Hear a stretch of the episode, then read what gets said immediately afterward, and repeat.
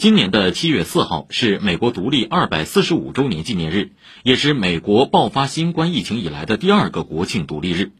然而，今年的独立日并不完美。白宫此前承认，独立日前为一点六亿美国人完全接种疫苗，并确保百分之七十的成年人至少接种一剂疫苗的目标无法实现。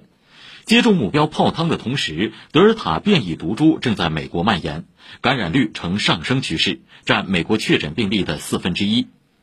闹心的还有佛州公寓楼坍塌悲剧，事故发生一周多以来，已有二十多人遇难，迄今仍有一百二十多人失踪。美国媒体将矛头对准拜登政府，并直言是危机重重的美国体制在杀人。此外，正在推进的阿富汗撤军，并由此引发的阿局势动荡，也在给独立日添堵。